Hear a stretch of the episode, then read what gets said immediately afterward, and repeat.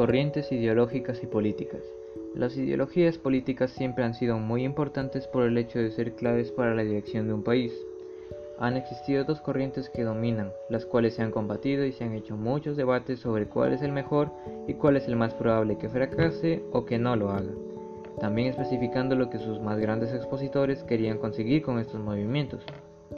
El capitalismo contra el socialismo. Es una guerra de ideologías que probablemente no tengan un pronto declive, porque dependiendo del lugar de donde son educados, o hay quienes no quieren una segunda opinión de otras corrientes y no están dispuestos a debatir, pero hay quienes sí prefieren hacerlo de esta forma y quieren aprender más para tener un juicio y una decisión más clara sobre qué corriente política es la mejor.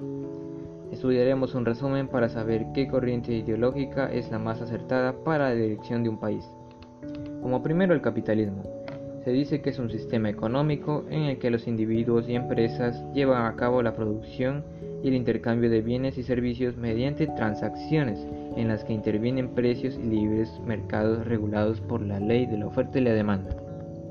Este pequeño fragmento explica que el principal protagonista es el individuo, por supuesto dependiendo de su ambición. Mientras más ambición tenga, más duro debe trabajar.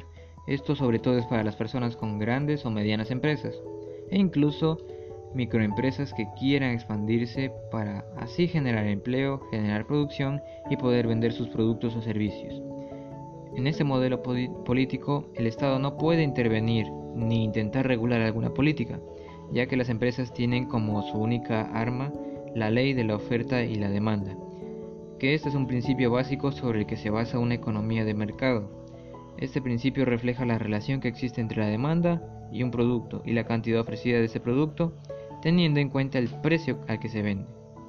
Es un estudio de mercadeo que las empresas hacen para saber cómo se puede desarrollar o se van desarrollando las estrategias que utilizan en su beneficio, por lo que queda afirmado que el Estado no puede intervenir en estas.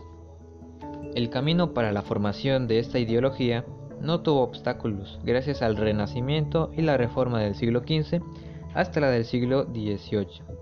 El capitalismo dio lugar a una variante de este mismo sistema como es el mercantilismo, que tuvo mucha fuerza en Francia e Inglaterra. Dos acontecimientos propiciaron la fundación del capitalismo moderno, la presentación en Francia de los fisiócratas y la publicación de las ideas de Adam Smith, uno de los exponentes del capitalismo. Ambas argumentaban este orden sin intervención del Estado, algo que ayudó mucho a la revolución industrial. Este sistema por supuesto no es perfecto y tiene sus cualidades buenas en las que se le saca mucha ventaja como otras que pueden ser un tanto injustas y donde solo se piensa en el dinero. Las ventajas a las que hago referencia son el libre comercio, que es cualquier trato con cualquier país para poder comerciar, valga la redundancia. La innovación humana, que esto se debe a la ambición de cada persona para generar algún producto para poder venderlo. La igualdad de oportunidades, que mediante la competencia de mercado siempre existen muchas plazas de trabajo para jóvenes y adultos. Y el respeto de la propiedad privada, la cual es muy importante porque esto es lo que los hace únicos. Por otro lado, las desventajas suelen estar ligadas a, como no darle importancia al medio ambiente. Como un ejemplo de esto está el fracking, que es la explotación de las rocas para sacar petróleo en Estados Unidos, la cual no da un soporte al medio ambiente, sino que lo sigue dañando para generar capital. Eh, por otro lado, no se priorizan los bienes y servicios básicos en algunas ocasiones. Esto muy rara vez suele pasar, ya que estos países son muy desarrollados y no es necesario que lleguen a esto. Y los abusos del mercado laboral, que esto es lo más frecuente que existen, ya que cada dueño de cada empresa siempre explota a sus trabajadores para sacar todo el beneficio que se pueda de cada persona. El socialismo, en cambio, se dice que es un sistema económico y social que centra sus bases ideológicas en la defensa de la propiedad colectiva, frente al concepto de propiedad privada de los medios productivos y de distribución. La principal idea de este movimiento político es la creación de una sociedad justa y solidaria, libre de clases sociales.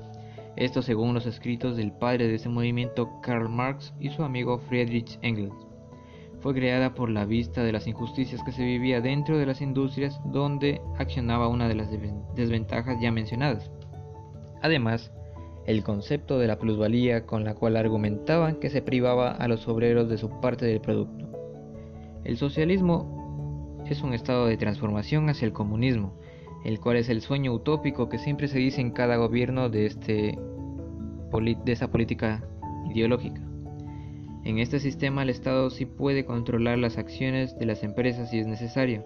Por supuesto, al igual que el capitalismo, tiene sus pros y sus contras, los cuales son derrotar las clases sociales, gratuidad de la salud y educación, garantización de trabajo, economías que resuelven necesidades básicas y entre las desventajas existen la concentración del poder en pocas personas, no existe la libre competencia, el Estado puede ser la limitación del desarrollo tecnológico, científico y deportivo, y en ciertas ocasiones el Estado suele mandarse a ser una empresa, lo cual no siempre es muy bueno. Como aportación personal he decidido también hablar sobre el anarquismo, que este tiene un significado de modelo sociopolítico que se basa en la inexistencia de una forma de Estado o gobierno impuesto. Así, se prioriza el papel del individuo en la organización de un territorio en particular y su capacidad para asociarse. Este sistema simplemente se basa en la caída del Estado y el derrumbamiento de las leyes para tener el libertinaje que la gente quiere tener. Es muy probable que si un país tiene este sistema, simplemente podría ser dominado por narcotraficantes y convertirse en un narcoestado. Entonces, la teoría del anarquismo es casi una mentira porque es imposible no tener una ley que al menos brinde seguridad. Prefiero nombrar un sistema que es más interesante, que es una combinación entre el anarquismo y el capitalismo, llamado anarcocapitalismo el cual es una combinación del no Estado con el libre comercio. Es un tema interesante pero al mismo tiempo muy peligroso. Pero con los servicios de libre comercio fácilmente existiría una forma de rápido desarrollo para una sociedad sin Estado. La gente teme a esta idea porque los seres humanos no podrían desarrollarse sin un supervisor y con esto ya se rompe la teoría. En conclusión, las ideologías políticas tienen diferentes leyes que tienen el mismo objetivo, el bien de las sociedades, pero sin duda el sistema puro que más se ha hecho notar ha sido el capitalismo, ya que ha tenido más efectividad en los países que mantienen este régimen, mientras que los estados del socialismo no suelen tener éxito por el poder que se le entrega a pocas personas y esto genera a veces dictaduras o gobiernos negligentes, como por ejemplo Venezuela que suele tomarse como un ejemplo a no seguir, o como por ejemplo Corea del Norte.